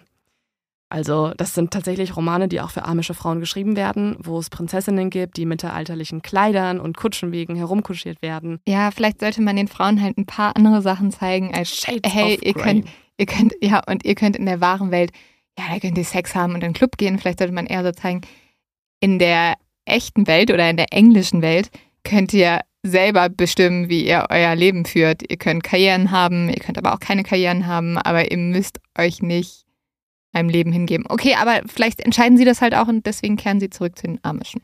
Barbara ist also ziemlich schnell klar, sie möchte das gar nicht alles, sie möchte in diesem Leben bleiben. Je mehr die Polizei über Eli und Barbaras Ehe erfährt, desto auffälliger finden sie das alles aber auch. Nachbarn der Reefers und Schwestern von Barbara erzählen der Polizei nämlich, dass Eli mit der Zeit sich etwas verändert hat. Auch wenn er sich für das amische Leben entschieden hat, hat er angefangen, weniger zu beten, sich weniger zu Hause aufzuhalten. Er war viel öfter mit englischen Freunden unterwegs. Er wurde viel öfter von der englischen Taxifahrerin in Gegenden gefahren, wo er geschäftliche Termine hatte und war einfach sehr selten zu Hause für seine Familie da. Und den Nachbarn fällt noch etwas auf. Eli trägt immer öfter gewöhnliche Kleidung. Und weißt du, was das für sie bedeutet? Dass er sich mehr in die englische, also in die normale Welt begeben hat. Und sich von den Werten der Amischen immer stärker entfremdet. Auch irgendwie total abgefahren, oder? Dass sowas Äußerliches dann doch so ein Symbol ist dafür. Ja, hier ja schon. Ja. Irgendwie machst du jetzt für mich jetzt Eli nicht so viel weniger verdächtig. Mhm. Die Ermittler finden ihn auch weiterhin sehr, sehr verdächtig. Und deswegen durchsuchen sie jetzt das Haus der Weavers. Und da stoßen sie auf etwas, über das wir schon am Anfang geredet haben. Barbara hat ja jeden Tag in ihr Tagebuch geschrieben, Mhm. über Monate hinweg. Und außerdem hat sie auch Briefe aufbewahrt, die sie hin und her geschickt hat. Das Tagebuch hat sie jeden Tag gut versteckt. Sie wollte nicht, dass Eli es findet, aber die Polizei stößt bei der Hausdurchsuchung dann letztendlich doch auf das Buch. Und es gibt auch einen Grund, warum Barbara eigentlich es verstecken wollte. Die meisten Einträge und Texte sind nämlich über ihre Ehe und über Eli und darüber, dass sie sich Sorgen macht. Sie vertraut ihrem Mann nicht mehr, sie glaubt, er betrügt sie und das wäre ja auch eine der größten Sünden, die man sich in der Gemeinschaft vorstellen kann. Barbara führt in ihrem Tagebuch ganz genau Protokoll darüber, wann Eli nach Hause kommt, wie lange er dort bleibt, ob er mit der Familie zu Abend ist, ähm, welche Ausreden er hat, um wieder zu gehen und alles Mögliche schreibt sie dann auf. Und hier schreibt sie über eine der Wochen vor ihrem Tod Folgendes und vielleicht erkennst du ja da drin, Lynn, so ein bisschen, warum sie sich Sorgen macht. Mhm. Zitat. Samstag über Nacht auf die Jagd gegangen. Sonntag nicht vor 16 Uhr zu Hause. Hm. Er sagte mir, dass er mittags zu Hause sein würde. Mittwoch um 3.30 Uhr von der Arbeit nach Hause gekommen. Geht dann auf Kaninchenjagd bis 9.30 Uhr. Zum Abendbrot nicht zu Hause. Donnerstag um 4.30 Uhr zu Hause. Sagt, ich treffe mich mit jemandem, um meinen Hundeschlepper für den LKW zu holen. Zum Abendbrot nicht zu Hause. Freitag um 11 Uhr zu Hause, zur Bank. Freitagabend, er geht zum Großhandel. Ich frage, ob er die zwei ältesten Kinder mitnehmen würde. Sie brauchen frische Luft, müssen mal raus aus dem Haus. Eli, Zitat, nein, dann wird es dunkel. Ich sagte, das würde ihnen nichts ausmachen. Eli sagt, hast du eine Ahnung, wie voll der Laden sein wird? Und ich sagte, okay, sie brauchen nicht mitzukommen. Eli, ich sehe, dass du nicht mit mir einverstanden bist. Wann hast du das letzte Mal zugestimmt? Du bist nicht einverstanden. Schlägt die Tür zu und geht. Die Jungs schreien aus dem Wohnzimmer, ist Papa sauer? Ich sagte, ja, ich weiß aber nicht, warum er so wütend ist. Barbara schreibt auch in ihrem Tagebuch darüber, dass Eli ihr kein Geld gibt, aber sie weiß, dass das Geschäft eigentlich gut läuft und viel Geld einbringt. Sie versteht nur nicht, warum er nicht für seine Familie sorgt. Also sie, sie muss für fast jedes Mittagessen und für jeden Kuchen, den sie backen möchte, für die Kirchengemeinde, betteln um Geld. Wirklich? Also dann bei den Amish auf der Straße? Nee, bei? Eli. Ach sie so, muss sagen, ah, okay. sie muss halt äh, betteln, hey, kannst du mir noch mal Ja. fünf Dollar geben? Ich will das und das kaufen. Und ganz oft sagt er einfach nein. Und ihr ist das Mhm. mega unangenehm, weil sie will ja auch nicht auffallen. Sie will ähm, eine gute Freundin sein. Sie will einen Kuchen mitbringen zur Kirchengemeinde. Mhm. Und ähm, Freundinnen berichten, dass ihr es mega unangenehm war, dass sie Mhm. öfter mal nichts backen konnte. Aber das wirkt ja so, als hätte er zum Beispiel jemanden getroffen, vielleicht auch eine andere Frau. Ja, also er ist wirklich sehr viel weg, was schon auffällig ist. Und Mhm. vor allem, sie weiß ja auch ganz oft gar nicht, wann er wiederkommt, wo er ist, wann er Mhm. geht. Also ich weiß nicht, wie das. Also es kann natürlich auch so sein, dass eine Beziehung so geführt wird. Die Person kommt und geht, wann sie möchte und man ist eher überrascht, wenn sie wieder da ist. Es ist halt schon so ein bisschen auffällig, dass er die Kinder dann auch einmal nicht mitnehmen will und Mhm. sowas. Also das wären so bei mir so Alarmsignale, wo so alles anspringen würde und ich so wäre so, mm, und ja, nee. zu oft auch über Nacht jagen und so ein Bums. Über Nacht fischen, über Nacht jagen, über Ja. Nacht im Laden. Und am nächsten Tag kommt er immer so wieder, ohne irgendwas gefischt haben. nee, also heute gab's irgendwie nichts. Obwohl ich jetzt so nachdenke, mein Papa war auch mega oft fischen und hat auch sehr selten Fisch mitgebracht. Aber ich glaube, weil es auch einfach nicht so leicht ist, einen Tagsüber? zu fangen. Schon abends. Ja, okay, aber jetzt. Oh nein, jetzt wird Leos ganze Kindheit aufgerüttelt. Nee. Aber ja nicht über Nacht, oder? Nein. Das wäre so, wär so geil, wenn das jetzt auf einmal ein bisschen so. Mama Oh. war Papa ganz oft über Nacht jagen, aber auf eine andere Art und Weise, wie wir jetzt denken. Oh Gott. Nee. Vielleicht hat er ja nicht mal gelogen. Ich gehe heute Nacht jagen. Ja. Was jagst du? Sag ich dir nicht. Geile Chicks. Ja. Ähm, nee, das glaube ich nicht. Barbara hat aber nicht nur ein Problem damit, dass Eli teilweise einfach unangekündigt kommt oder verschwindet, sondern sie schreibt auch darüber, dass ihr Ehemann ihr kein Geld geben möchte. Sie weiß, dass das Geschäft eigentlich Geld einbringt und versteht deswegen nicht, warum er noch nicht mal mehr genug Geld ihr zur Verfügung stellt, um für die Familie zu sorgen. Also teilweise muss sie bei ihm betteln, dass er ihr irgendwie genug Geld gibt, um mal was Schönes zu kochen. Und für eine Frau wie sie ist es auch sehr wichtig, dass sie in ihrer Kirchengemeinde auch mal einen Kuchen mitbringt und so. Und dafür reicht das Geld teilweise nicht aus. Und das macht sie auch sehr traurig und vor allem ist es ihr sehr peinlich, sagen ihre Schwestern. Ja, ist ja auch nicht schön, für jede Sache nachfragen zu müssen, also kein eigenes Geld zu besitzen. Das willst Mhm. du ja auch nicht. Komplett. Und dann stoßen die Ermittler auf noch etwas. Und zwar Briefe, die Barbara an einen Berater geschickt hat. Dieser Berater arbeitet bei Hoffnung Heim, einer christlichen Beratungspraxis mit Schwerpunkt auf der amischen Gemeinschaft in der Gegend. Also, wenn man es in anderen Worten formulieren würde, ist das sowas, was einem Therapeuten jetzt am nächsten kommen würde. Okay. Aber ein christlicher Therapeut. Gott ist die Lösung. Mm, Dein Mann betrügt dich. Gott ist die Lösung. Ja, naja, es ist auf jeden Fall jemand, an den sich Barbara zum ersten Mal wirklich wenden kann, weil niemand sonst in der Gemeinschaft kann ihr in so einer Situation Rat geben, weil niemand kennt auch bessere Lösungsvorschläge und vor allem traut sie sich auch einfach vielen Frauen das nicht zu sagen, weil sie möchte ja auch nicht offenbaren, wie zerrissen ihre Ehe ist, weil die Ehe ist ja nach Gott das zweitwichtigste. Und wenn sie das in Anführungszeichen verkackt, dann findet sie es total schambehaftet. Weil sie ist natürlich auch verkackt, wenn ihr Mann ihr fremd geht. In ihrer, ja, So hat sie es wahrscheinlich beigebracht bekommen. ist so, ist genau so. Also, ja, auf jeden Fall schreibt sie diesem Berater einen Brief und ich finde schon in der ersten Zeile erkennt man ihre Ehrfurcht vor Gott. Er beginnt nämlich mit Greetings in the name of our Lord. Was die Ermittler jetzt in diesen Briefen über die Ehe von Barbara und Eli erfahren, das lässt Eli ab jetzt trotz seines wasserdichten Alibis verdächtiger denn je erscheinen. Eli war nämlich, das zeigen diese Briefe, ein extrem misshandelnder Ehemann. Er ging Barbara nicht nur verbal an, sondern auch körperlich und hat ihr immer wieder gesagt, dass sie ihm zu prüde im Bett sei, er wolle Dinge, die die Kirche verbiete, er könne auch deswegen gar nichts dafür, wenn er jetzt schon fremd gehen müsste. Er ist ja auch schon ein paar Mal fremd gegangen, aber das ist alles ihre Schuld, weil sie Mm. nicht das macht, was er möchte. Ja. Und obwohl Eli seine Ehefrau Barbara und seine Kinder schon zweimal in zehn Jahren verlassen hat, um irgendwie eine Zeit lang mal in Englischen zu leben, sieht Barbara, da schreibt sie in diesen Briefen, immer noch ihre Aufgabe darin, die Ehe zu retten. Nein. Und man erkennt auch an dem nächsten Absatz im Brief, wie zerrissen sie ist, weil hier schreibt sie folgendes. Er will, dass ich die unterwürfige kleine Ehefrau bin. Und das will ich ja auch sein. Aber was richtig ist, zählt mehr. Punkt, Punkt, Punkt. Ich weiß, dass Oralsex falsch ist. Aber wenn er mich bittet, ihn dort unten zu küssen und so weiter, ist das dann auch falsch? Es ist mir peinlich zu fragen, aber ich brauche irgendwelche Richtlinien und ich weiß nicht, an wen ich mich wenden soll. Also sie steht komplett im Konflikt zwischen Mhm. dem, was Gott sagt, was richtig ist, und dem, was ihr Ehemann, der ja fast wie ein Gott wiederum ist, ihr sagt, was richtig ist. Und der Ehemann Eli möchte halt andere sexuelle Praktiken als das, was sie eigentlich für richtig hält.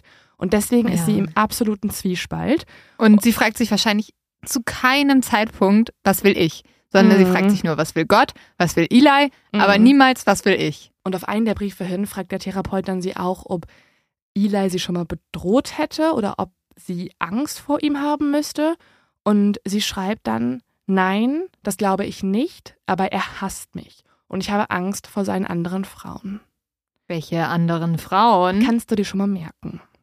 Barbara beschreibt dann ein Gespräch, das sie mit ihrem Ehemann über ihren eigenen Tod geführt hat. was? Sie hat das Thema auch sogar angesprochen, weil sie wollte Eli irgendwie mal was rausentlocken. Sie hat gehofft, dass er dann irgendwie freundlich ihr antwortet, nein, er wolle nicht, dass sie nicht mehr da ist.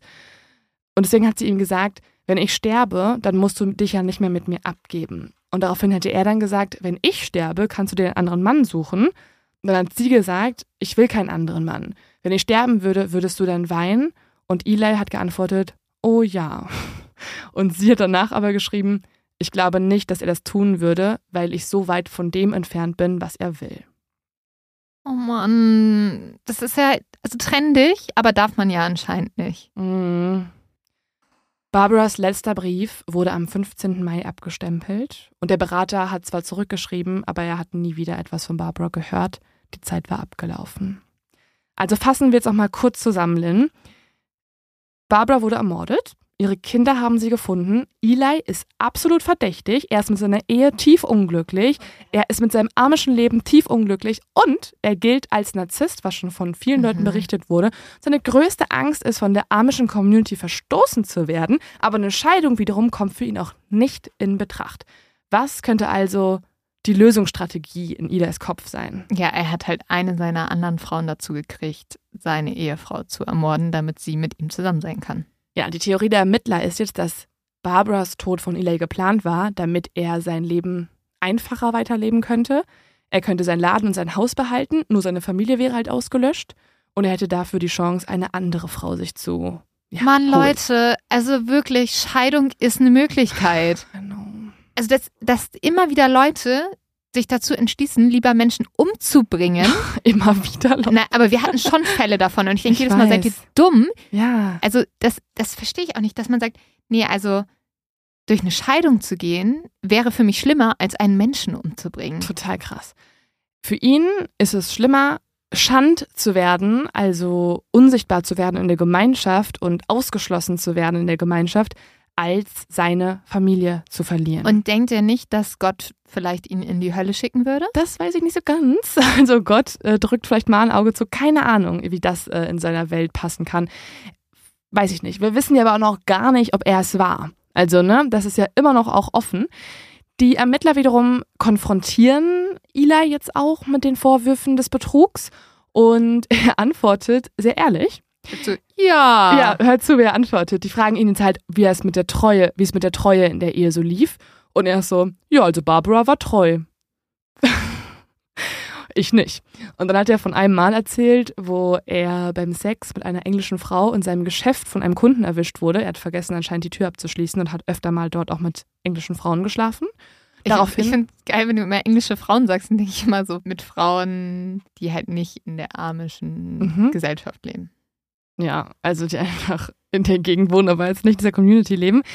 Und dieser Mann, der ihn erwischt hat, hat das dann direkt auch rumerzählt. Also zwar hat Eli, der immer als sehr charismatisch gilt, ihn angefleht, das nicht zu erzählen. Und eigentlich hat dann dieser Mann das auch versprochen und so weiter. Aber, das hat auch der ähm, Andrew Hyde, der Anwalt, nochmal erzählt, die Amischen gelten schon als so ein richtiges tratschiges Volk, weil die haben ja auch, also das Gibt ist, ja sonst genau, nix. Es gibt keine Zeitung, gibt keine, auch keine mega tratschig. genau, da. das ist so, das, das ist das einzige Spannende. Ich würde sogar so Sachen erzählen, so, hast du gesehen, dass bei der Susanne die Karotten schneller gewachsen sind als die Zucchinis? Okay. Du hast ja nichts zu erzählen. Gibt ja nichts. Das ist wirklich so. Die haben auch keine neuen Partner, da ist wirklich nichts los. Die haben keinen Sex. Außer jetzt. Jetzt ist Außer ziemlich viel los. Jetzt, jetzt ist Weil jetzt kann dieser Typ, der im Geschäft von Eli den Geschäftsführer Eli höchstpersönlich beim Sex erwischt hat, Mhm. der kann das natürlich auch in der Community herumerzählen. Und so wissen alle, dass Eli seine Frau betrügt. Barbara hingegen ist es so unangenehm, dass sie weiterhin trotzdem mit Eli zusammenbleibt und einfach nur ihn anfleht, sowas nicht mehr zu tun. Und jetzt sind die Ermittler ziemlich verwirrt. Eli ist also super offen. Er verheimlicht ja nichts. Er erzählt von seinen Affären, er erzählt von dem Stress, er erzählt von Barbaras Zerrissenheit. Wie kann jemand, der so offen redet, etwas mit der Tat zu tun haben und das verstecken wollen? Ähm, well. Keine Ahnung, weil er vielleicht ein Arschloch ist. So. Ja. Doch dann meldet sich ein Mann bei der Polizei, der die Aufklärung des Falls nun ins Rollen bringt. Er wiederum hat eine Frau namens Jessica kennengelernt, die eine Affäre mit einem Typen von Macewill Outfitters gehabt habe. Macewill Outfitters ist der Laden, der Eli gehört. Mhm. Jessica erzählt, dass sie äh, lange Zeit über Kontakt mit Eli hatte und in dieser Zeit habe Eli sie gefragt, wie man denn eine Frau loswerden könnte. Im besten Fall seine Ehefrau. Mhm. Und hatte gefragt, ob es jetzt irgendwie auch Pflanzengift gäbe, ob Jessica mal googeln könnte, ob er das sich besorgen könnte. Sie hat es für einen Scherz gehalten und das Ganze nicht ernst genommen, aber trotzdem ist das natürlich alles sehr, sehr verdächtig. Und die Ermittler fahren jetzt auch obligatorischerweise zu Jessica. Sie ist ab jetzt Hauptverdächtige. Das Ding ist, sie wird vernommen, gibt an, in der Tat nach bei einer Freundin gewesen zu sein und kann dies auch beweisen, weil sie von mehreren Leuten gesehen wurde. Doch eine Frage bleibt noch offen. Nach dem Gespräch mit Jessica wissen sie zwar, dass Jessica nicht die Täterin ist, aber hast du eine Idee, was jetzt die Ermittler so ein bisschen stutzig macht? Ja, irgendwie muss Eli ja mit Jessica immer kommuniziert haben.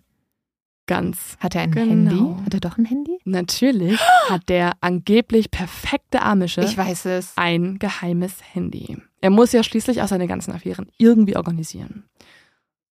Die Ermittler sind jetzt total verblüfft und sie lassen sich jetzt Elias Nummer geben und Jessica kann ihnen sogar noch eine weitere Information liefern.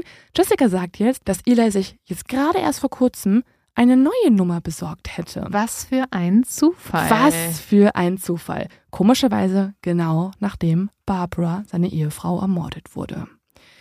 Für die Polizisten kann das jetzt nur eins bedeuten: Eli hat irgendwas zu verbergen. Und jetzt kommt's, Lynn. Die Nein. Polizisten lassen jetzt Elis Online-Aktivitäten überprüfen. Ich habe ein, ich hab einen Verdacht. Warte, Herze. Und können jetzt ihren Augen nicht trauen. Eli, der sich nach außen hin fromm und konservativ gibt, ne?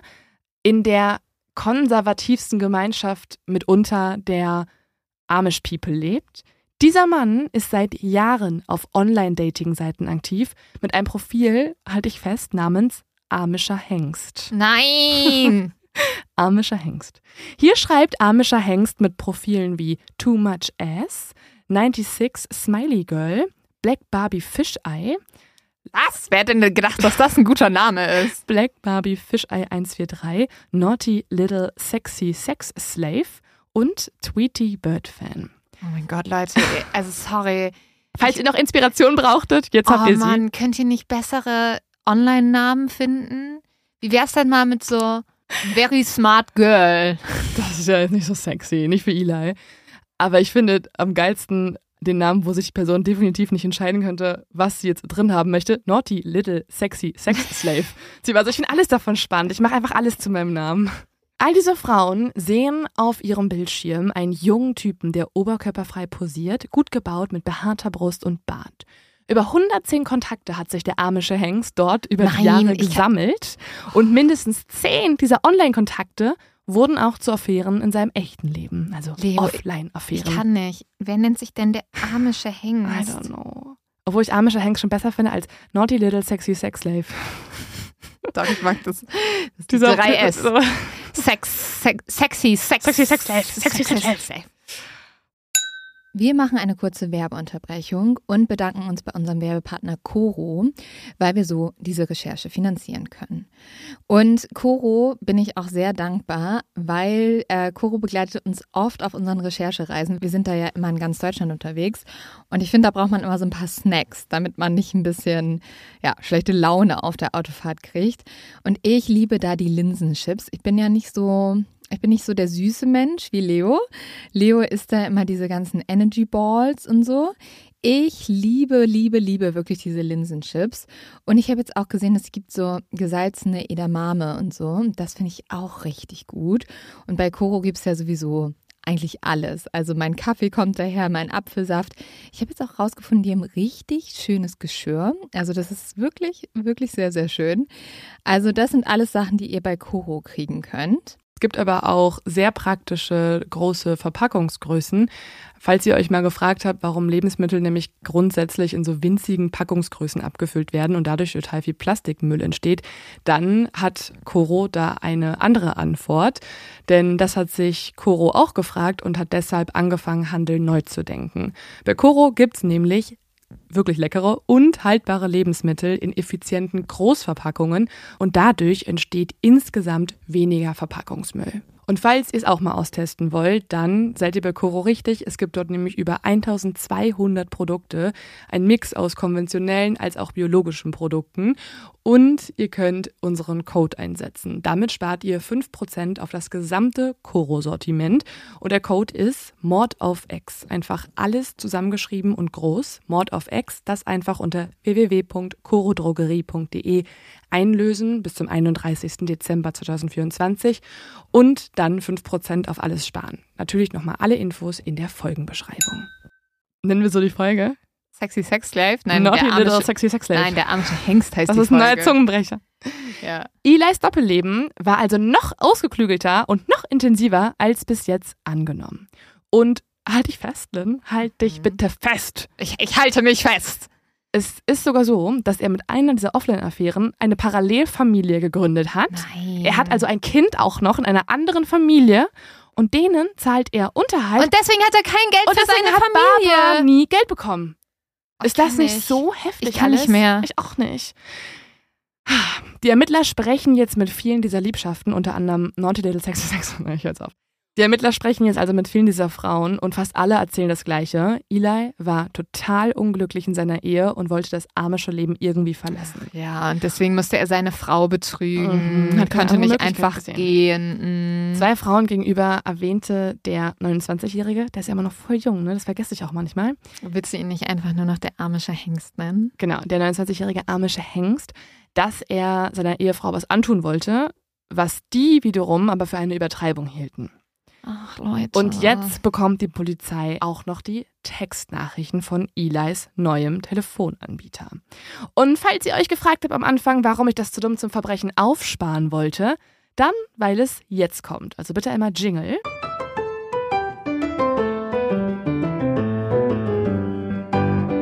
Willst du den Teil vorlesen, Lynn? Das fände ich eigentlich ganz charmant. Ich nein, dir nein, den ich überlasse ihn dir, weil ich muss mich hier aufregen. Du darfst ausnahmsweise mal mein zu dumm Nee, nee, nee, ich würde das, würd das super gerne dir weiterhin übergeben. Okay. Ich gebe dir jetzt mein iPad rüber und dann ähm, Okay.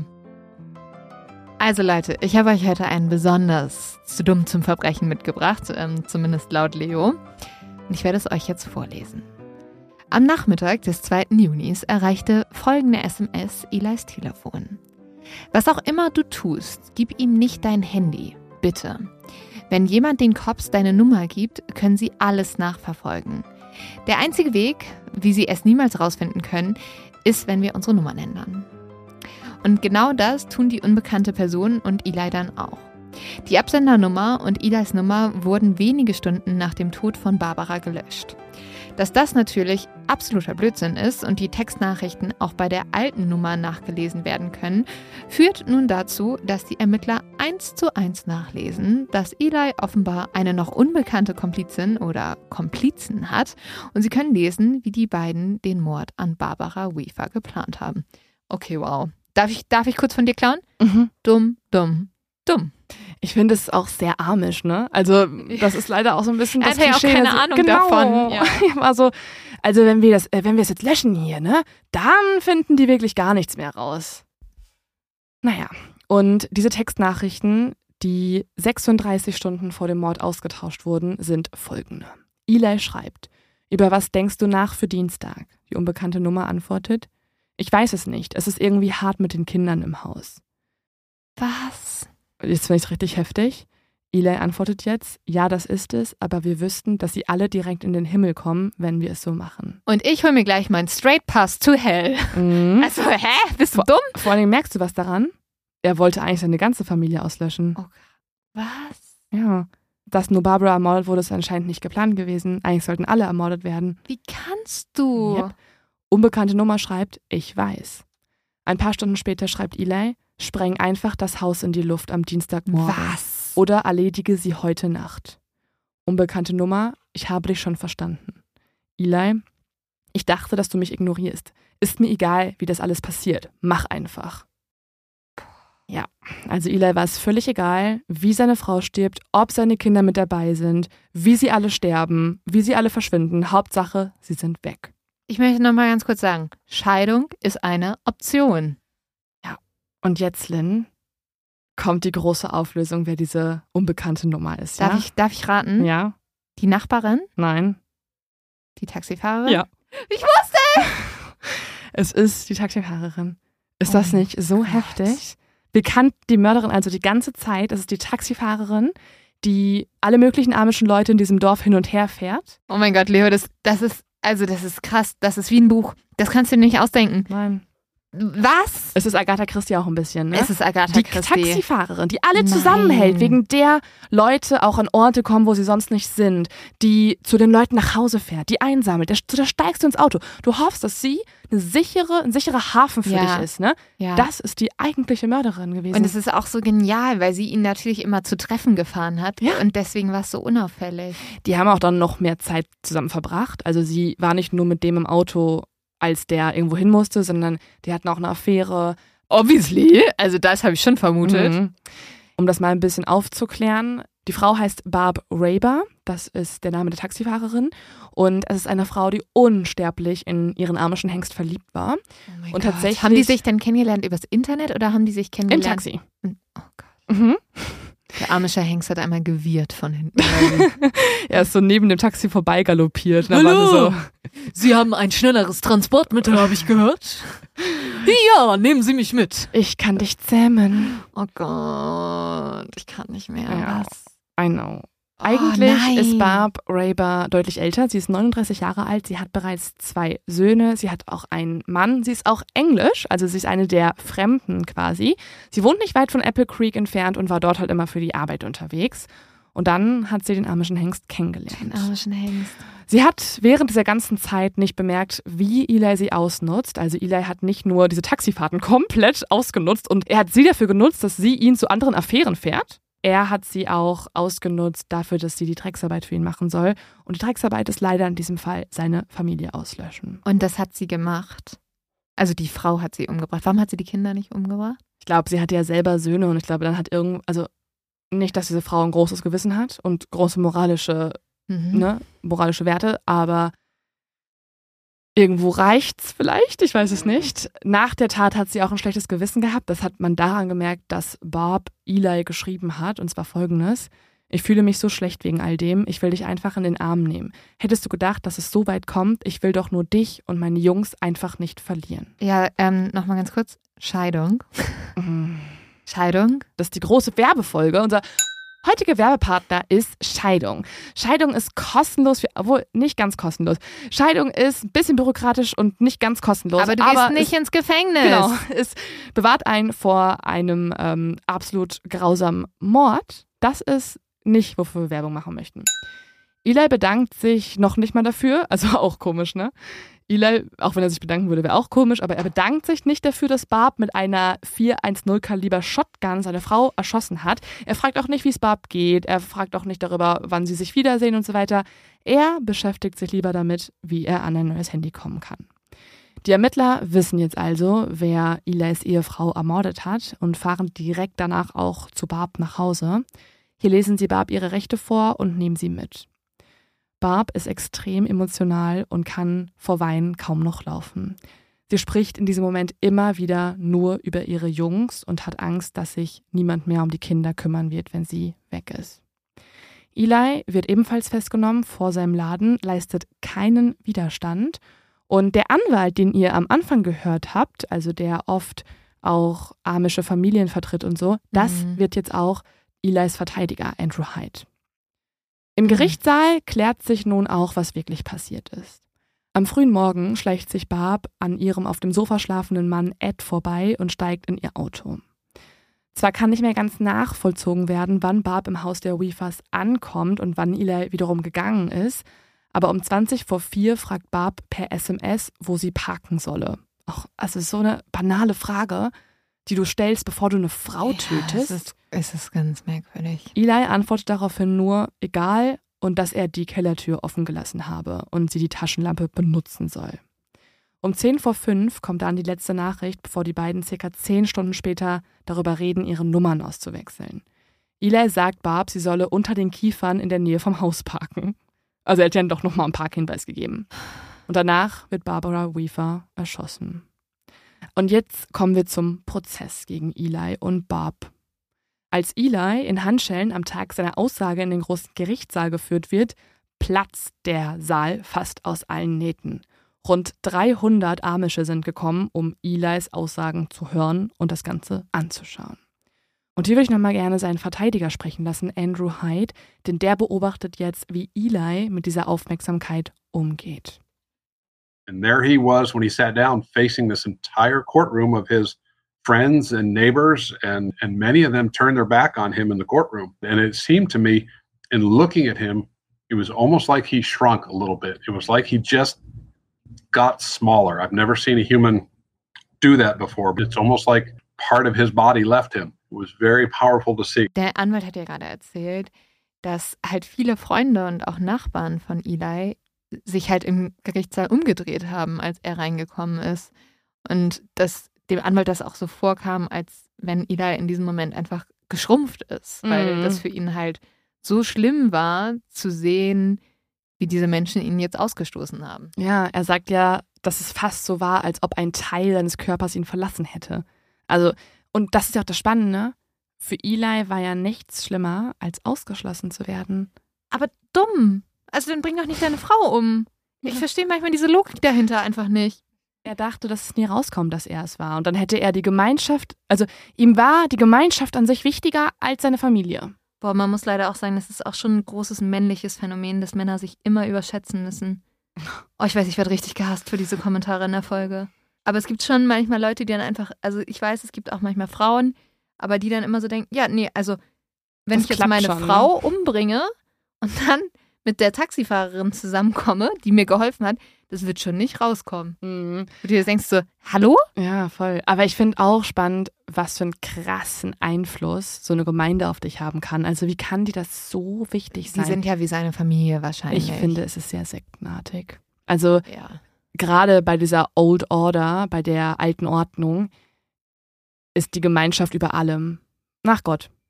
Und ja, ich weiß nicht. Ja. So, jetzt kommt es den Strafen. Ein neuer Punkt, wo man sich vielleicht ein bisschen aufregen kann. Ach nö, also ich kann nicht mehr. Okay, trotzdem weiter. Okay. Barb Raber wird wegen Mordes am 29. September 2009 zu 23 Jahren bis lebenslänglich verurteilt. Eli Weaver bekommt wegen Mittäterschaft und Anstiftung 15 Jahre Haft und kann frühestens nächstes Jahr, 2024, wieder auf Bewährung rauskommen. Warum nur so wenig? Ja, Das heißt? Also ich weiß, für deutsche Mhm. Strafverhältnisse Sachen ist das nicht wenig, aber für Amerika durchaus. Ich finde es schon richtig heftig, ne? Also nächstes Jahr, vielleicht müssen wir dann wieder ein Update machen zu einem alten Fall, weil dann Eli Weaver wieder in Freiheit lebt, der seine ganze Familie in die Luft sprengen lassen wollte. Dieser, also ich, ich verstehe, wir hatten da ja schon auch mal eine Diskussion und uns könnten jetzt auf jeden Fall Juristen und Juristinnen korrigieren. Es gibt die Begründungen und Grü also insgesamt Gründe für jedes Strafmaß und so weiter. Trotzdem finde ich persönlich ganz subjektiv, ne, eine nicht juristisch fachmännische Meinung, aber ich ganz subjektiv finde es einfach erschreckend, dass jemand nächstes Jahr wieder in Freiheit leben kann, wesentlich kürzer im Gefängnis ist, der seine ganze Familie in die Luft sprengen lassen wollte und nur noch eine Marionette dafür gesucht hat, aber auf jeden Fall diese Idee von ihm ausgegangen ist und er hätte, wenn das Barbara gemacht hätte, auch noch fünf kleine Menschenleben genommen. Das finde ich so crazy. Ja, vor allem ist er die manipulative Person dahinter. Mhm. Im Gerichtssaal wendet sich Eli dann auch nochmal an seine amische Community, die den Prozess verfolgt, und sagt hier Folgendes. I'm very sorry for what I did. And I hope everybody here can forgive me for what I did. Also er hat gerade gesagt, es tut mir sehr leid, was ich getan habe. Und ich hoffe, dass jeder hier mir vergeben kann, für was ich getan habe. Nein. Mm. Barbara Weaver starb, muss man sagen, weil ihr Mann mit anderen Frauen schlafen wollte. Barbara wollte lediglich eine fromme Ehe und glückliche Kinder. Eli und die Taxifahrerin Barb haben ihr das genommen. Und um die große Frage zu beantworten, warum Eli sich nicht hat einfach scheiden lassen und dann abgehauen ist, da findet sein Verteidiger Andrew Hyde auch noch eine Antwort drauf. Die fand ich ganz spannend und da würde ich noch mal reinhören. As much as he you know broke their rules about how to live, he still wanted those ties to his community. And if his wife were to die, he would not be married. He would still be accepted by the Amish community. In fact, he'd have their sympathy. And I think for a man who thought only of himself, that was a way he could have the best of both worlds. Okay, der Anwalt hat ja gerade gesagt, dass Eli irgendwie beide Welten noch haben wollte. Er wollte den Spaß haben, das Tolle in der ja nicht amischen Welt, aber er wollte auch noch diese Welt haben mit der Kontrolle und wo er als Mann die ganze Power hat. Oh Gott, ich, also ich könnte kotzen. Ich, ähm, ich weiß auch nicht, was ich dazu sagen soll. Außer, dass, Mhm. wie wir in Barbie gelernt haben, dass Männer sowas nur tun, weil sie so unzufrieden mit sich selber sind und deswegen so Und nicht wissen, wer sie sind. und nicht wissen, wer sie sind. Und das glaube ich tatsächlich. Finde ich lustig, dass wir, wie wir alle in Barbie gelernt haben, einem kulturell hochwertigen Film, aber ja, finde ich ist, schon. ist auch so. Ja, ist auch so. Ich hoffe, dass das irgendwann in Deutschkursen analysiert wird oder, keine Ahnung, in, Mhm. in Englischkursen. Ja, und damit ist dieser Fall auch vorbei. Was ich noch sehr tragisch finde, ist die Tatsache, dass ich würde euch natürlich gerne auch irgendwie ein Foto hochladen, ähm, wo ihr einen Eindruck bekommt und so, aber ich hatte ja schon gesagt, in der alten Ordnung darf man keine Fotos von sich machen lassen. Das heißt, es existiert von Barbara Weaver nur ein einziges Foto insgesamt und das ist das Foto ihrer Leiche in der Ermittlungsakte. Das ist natürlich unfassbar Ja. tragisch. Ihre Kinder leben mittlerweile bei Barbaras Schwester und Eli hat das erlebt, was er nie wollte. Er wurde endgültig geschandt, ausgeschlossen. Er sitzt immer noch im Gefängnis und die Amischen haben auf gewisse Art und Weise, das ist jetzt, könnte jetzt nochmal eine riesengroße Diskussion sein, aber die Amischen haben ja auf gewisse Art und Weise für sich wiederum bestätigt bekommen, dass die Außenwelt und Technologie, das Internet und so weiter das Böse mit sich bringt. Also, Leo sieht nur meinen sehr kritischen Blick Mhm. darauf. Weiß ich jetzt nicht, ob das daran lag Mhm. oder ob das an Elis Ja, Verständnis von Männlichkeit ich und Ehe hoffe, lag. ich hoffe, dass das auch angekommen ist und nicht nur die andere Lektion daraus gezogen wird. Ja, Ich musste ganz schön oft, gerade wenn es um die alte Ordnung geht und um die ganz erzkonservativen Menschen geht, an tatsächlich sektenartige Strukturen denken. ja. Und auch leider so ein bisschen an Colonia Dignidad und, und, und, und faschistische kleine Gruppierungen, die sich irgendwo auftun. Und nicht umsonst werden ja an solchen Strukturen, das war auch in Colonia Dignidad so, Frauen immer unterdrückt. weil es natürlich auch viel damit zu tun hat, dass es oft von sehr machtgetriebenen Menschen angeleitet wird und dann Mhm. halt immer die Frauen als die als das schwächere Geschlecht angesehen werden.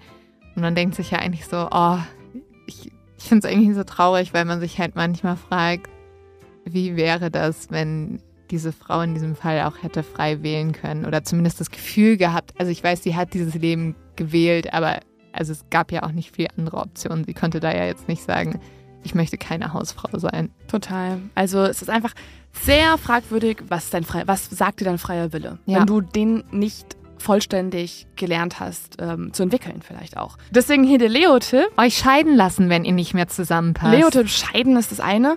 Ähm, Leo-Tipp Nummer zwei ist, falls ihr es noch nicht getan habt, guckt euch Barbie an. ja. Auf jeden ja. Fall. Guckt euch Ja. den Film Barbie an. Auch wenn ihr so denkt, ich kenne Freundinnen, die so sind, hä, das ist alles so pink und es geht nur um diese Puppe. Das, das war ich. Ich habe gesagt, warum soll ich in Barbie gehen? Weil ganz im Ernst, all das, warum wir Frauen Unsicherheiten Mhm. haben, kommt von einer Puppe wie Barbie, die einen Körper Mhm. hat, den keine Frau haben kann. Da bin ich in diesen Film gegangen Mm. und ich war so berührt. Ja, Guckt euch das mal an. genau. Und, Und, äh, Leute, ganz kurz noch zum Ende. Ihr seid Kinder. Ihr seid Kinder. Wenn ihr Mord of X hört, seid ihr Kinder. Ja, also wir, ihr seid wahrscheinlich gar nicht gemeint, weil ihr, ihr hört euch einen Podcast von zwei Frauen an. Das ist, falls ihr männliche Exis seid. Ich glaube, es gibt Leute in der Welt, die werden so, nee, also damit kann ich, das sind ja Frauen, da kann ich nicht relaten, sorry. Ja. Das, nee, also die haben ja schon ihre Gruppe. Ja, Ja. Ihr, ihr merkt, Okay. hier sind Traumata. Ihr, ihr merkt, hier sind Trauma vorhanden. Ähm, nein. Leute, was wir sagen wollten, schön, dass es euch gibt. Schön, dass ihr ähm, lieber euch scheiden lässt, als dass ihr Leute ermordet. Und bis zum nächsten Mal. Cheers!